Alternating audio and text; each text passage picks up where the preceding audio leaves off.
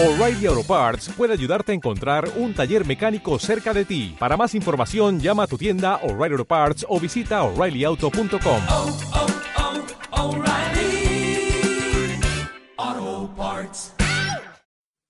We're gonna sing.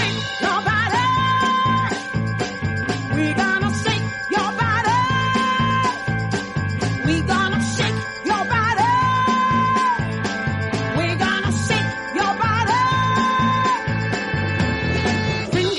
Bienvenidos al podcast de la AEG, el podcast oficial de la Asociación Española de Gastroenterología. Queremos que este sea nuestro punto de encuentro, donde aprovecharemos para repasar la literatura con los propios autores y le daremos una vuelta de tuerca a las publicaciones.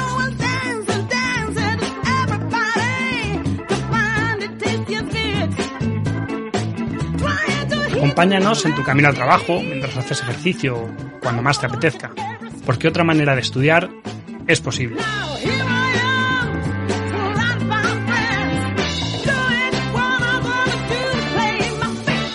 Soy Luis Hernández y os haré de guía en este viaje. ¡Empezamos!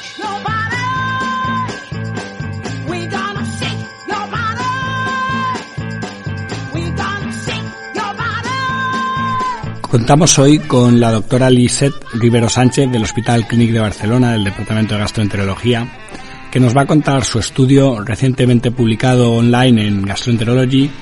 La endoscopia con luz blanca es adecuada para la vigilancia en el síndrome de Lynch en un estudio aleatorizado de no inferioridad. Bienvenida Lisette. Vamos a hablar de, del artículo. Eh, lo primero que os suelo preguntar es mm, cómo, cómo se os ocurre la idea y cómo, cómo lleváis a cabo este artículo, este estudio, vamos.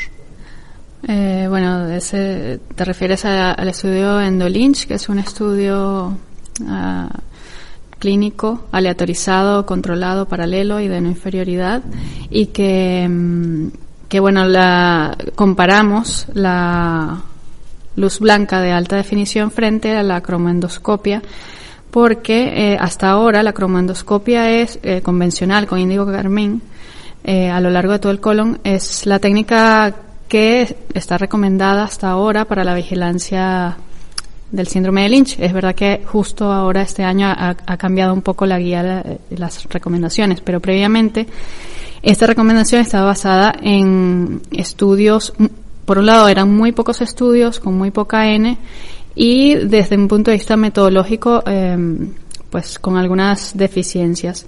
La mayoría de ellos eh, fueron hechos hace más de 10 años o más, eh, con, sobre todo con eh, tecnología de definición estándar. Obviamente ahí mm, la luz blanca de definición estándar pues es más limitada a la hora de detectar lesiones, sobre todo planas o lesiones muy sutiles.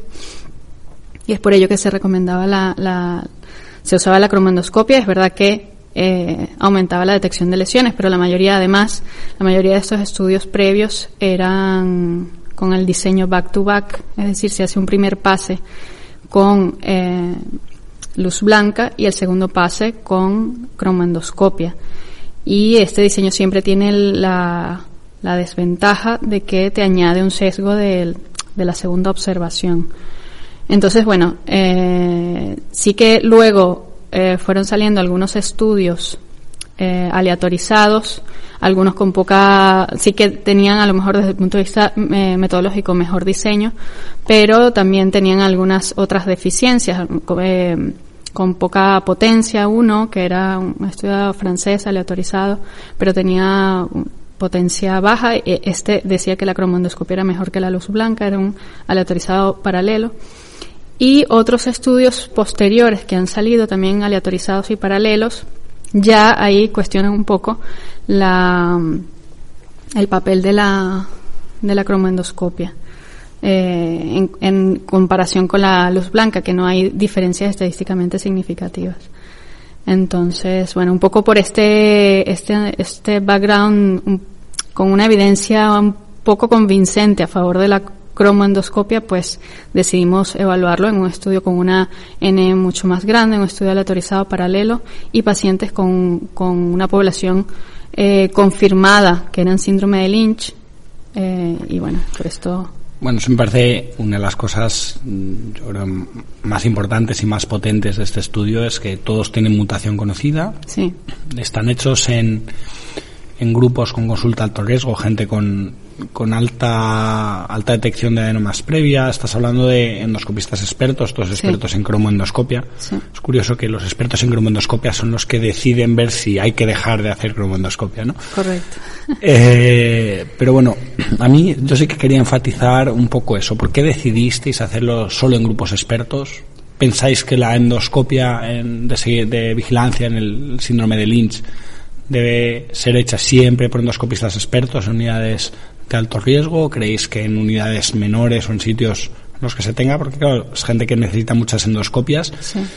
y a veces no viven cerca de un hospital de estas características. ¿Pensáis que bueno, con suficiente entrenamiento un endoscopista de una de fuera de esas unidades puede hacer este tipo de endoscopias?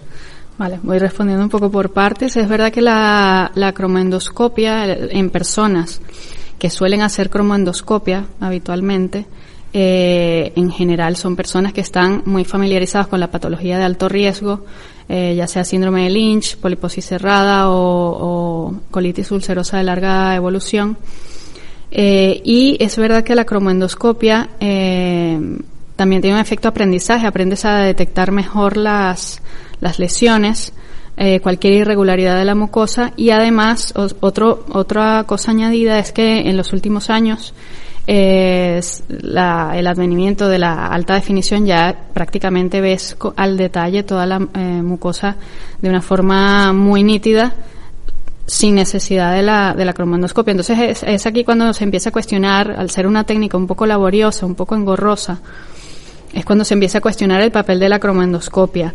Y en relación a los, a que si estos pacientes tienen que estar en unidades especializadas, absolutamente. Yo creo que, que idealmente tienen que, estos pacientes son pacientes muchas veces ah, complejos que necesitan eh, asesoramiento genético, valoración adecuada por eh, endoscopistas que estén familiarizados con la patología, con el diagnóstico óptico, que tengan alta definición, sobre todo motivados, endoscopistas motivados. Es verdad que hay eh, eh, otras unidades que a lo mejor no son de centros tan eh, potentes, pero sí hay endoscopistas motivados y que, y que además tienen alta definición y tienen alta tasa de detección de lesiones, pues perfectamente también podrían ser. Pero sobre todo esto, pues sabemos que la endoscopia es operador dependiente hasta el momento, ¿no? Y, y esto es lo más importante, pero preferiblemente, pues si se pueden eh, eh, manejar estos pacientes en unidades especializadas, mejor. Sí, quizás en ese sentido, si no tenemos en cuenta esto, la pregunta iba sobre todo porque en el fondo vosotros lo, lo que lo que veremos luego con las conclusiones que comentáis vuestras recomendaciones para estos endoscopistas expertos. Sí, Evidentemente, si todas estas endoscopias las hacen endoscopistas expertos, no va a haber problema.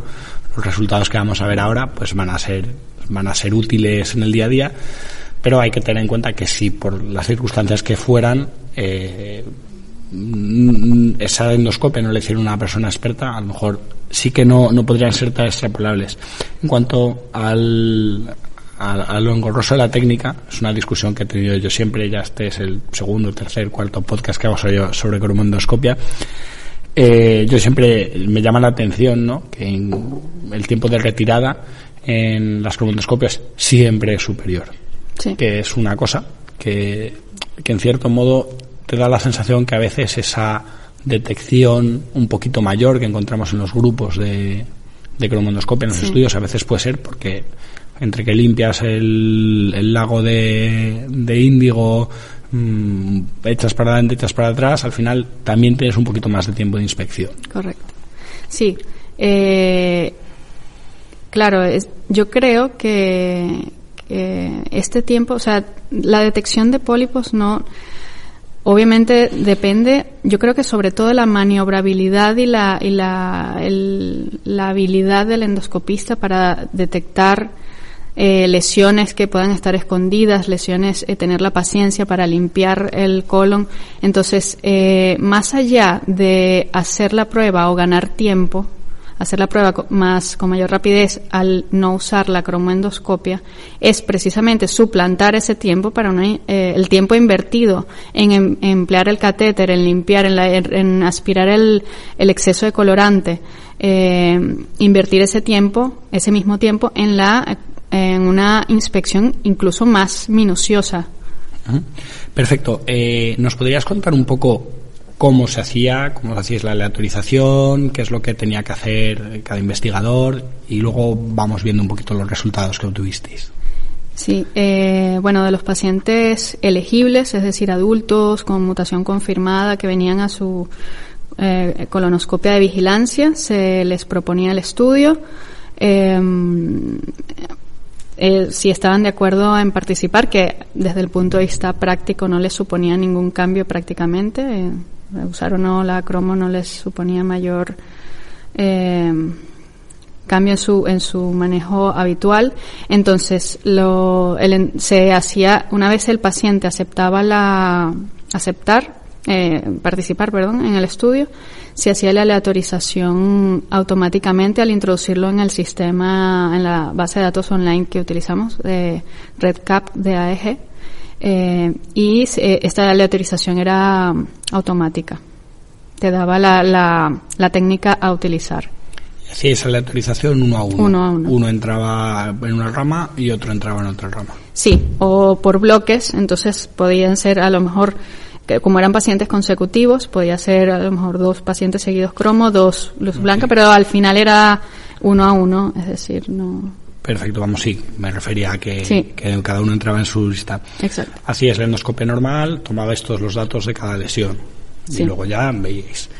Eh, en cuanto a los resultados, bueno, demográficamente los, los dos Sí. grupos eran iguales, como habitualmente, y bueno, a mí me parece impresionante que en, que en año y medio, más o menos que es lo que dura el estudio, metiréis 272 pacientes. Sí. Y ahora es un número impresionante cuando hablamos de alto riesgo, con mutación confirmada. Sí. Enhorabuena por ello. Y, y bueno, mm, vamos a ver un poquito los resultados porque teníais al menos un, un pólipo, encontraste al menos una, una lesión en, en más de la mitad, el 59% de los casos. Y, y bueno, vuestro objetivo principal era el- la detección de adenomas, ¿no? Sí. El adenoma detection rate, en cuántos pacientes había encontrasteis al menos un adenoma. Los resultados, eh, bueno, en general fue del 31%, más o menos, Global. global, y en los dos grupos fue del 28 y del 34%, ¿verdad? 28,1, 34,4. Y esto entraba dentro de vuestro margen de no inferioridad entre, entre ambos grupos. Eh, estaba un poco, eh, salía un poco eh, del margen de no inferioridad.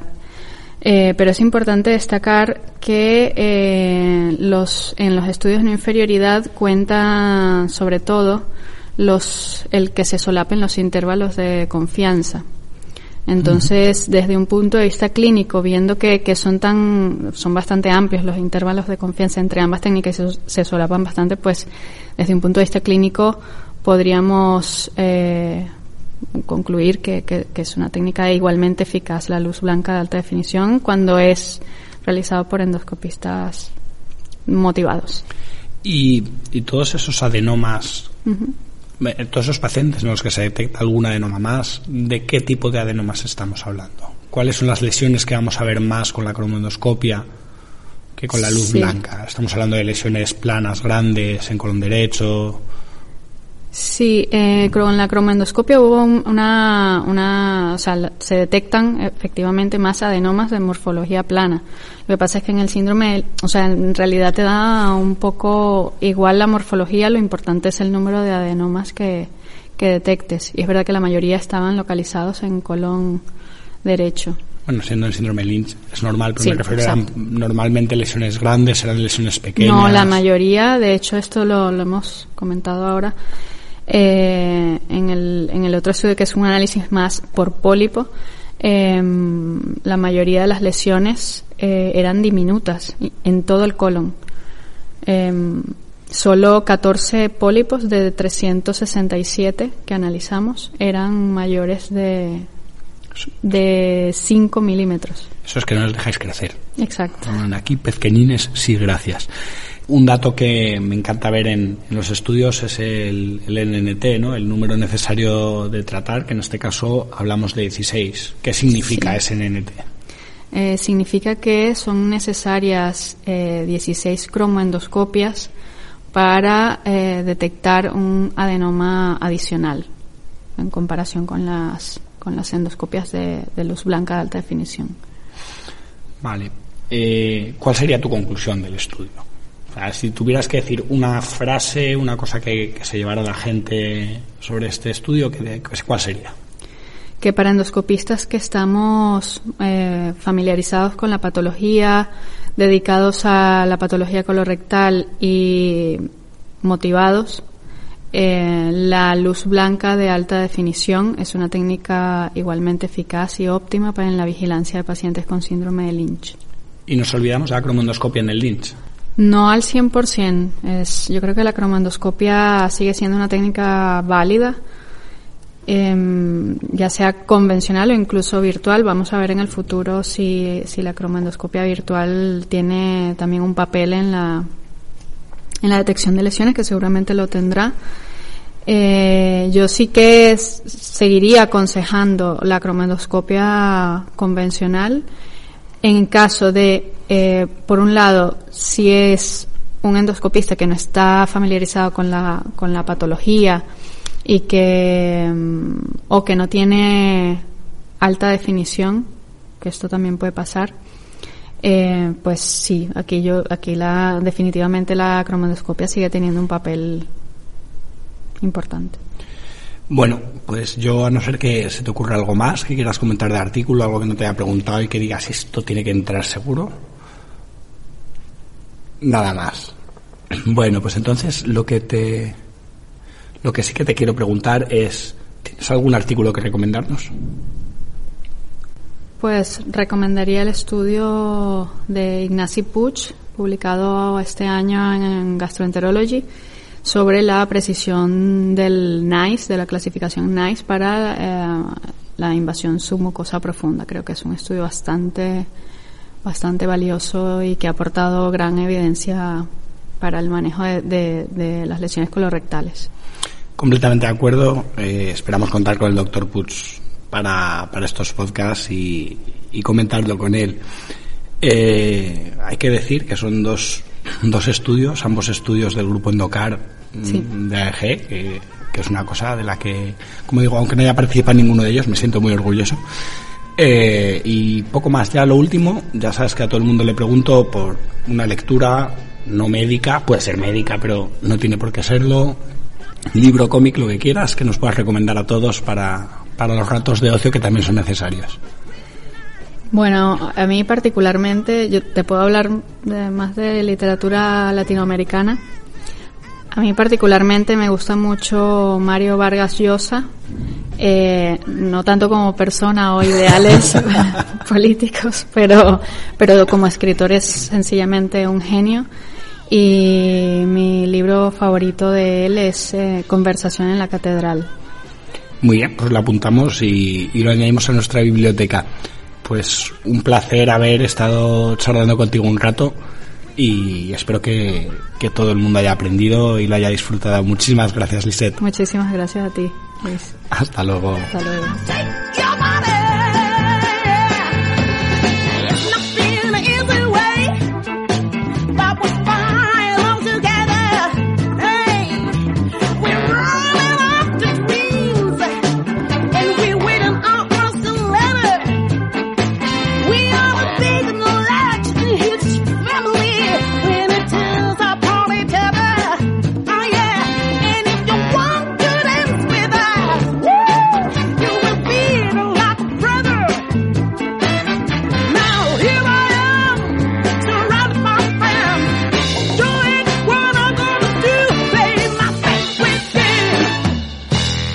Queríamos agradecer a la Sociedad Española de Endoscopia Digestiva que nos ha cedido el espacio para grabar este podcast durante el Congreso Nacional, a Juan Araque, nuestro técnico, y a todo el personal de Docente ATV.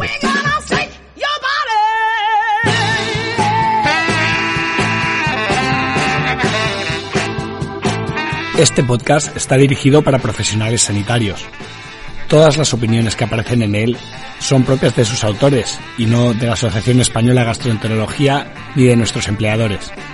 Y por supuesto no sustituyen una consulta médica, por lo que si tiene algún problema de salud, consulte con su médico.